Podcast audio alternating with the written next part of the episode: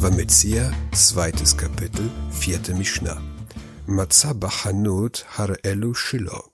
Findet man etwas in einem Laden, so gehört es dem Finder. Hier geht es um Geld. Da in einem Laden viele Menschen verkehren, hat der Eigentümer sein verlorenes Geld bereits aufgegeben. Das heißt, er wird nicht danach suchen und der Finder darf es behalten. Ben Hativa vela Henvani shel Henvani. Findet man es zwischen der Theke und dem Händler, so gehört es dem Händler. Hier gehen wir davon aus, dass der Händler Geld oder einen anderen Gegenstand fallen ließ. Da es in seiner unmittelbaren Nähe liegt, nehmen wir an, dass er es fallen ließ. Lifnei Shulchani hare elu shilo. Findet man etwas vor dem Geldwechsler, so gehört es dem Finder.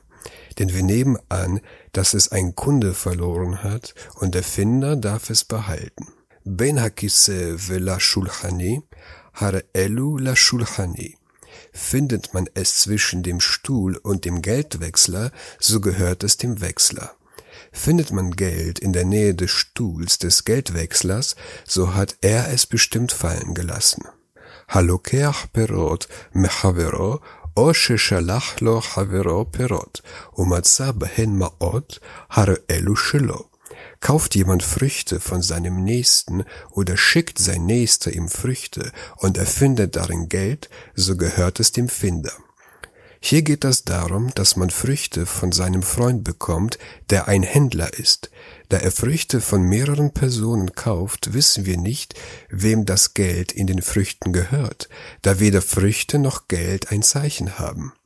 Dagegen, wenn der Freund kein Händler ist und er selbst die Früchte gepflückt hat, dann muss man ihm das Geld wiedergeben.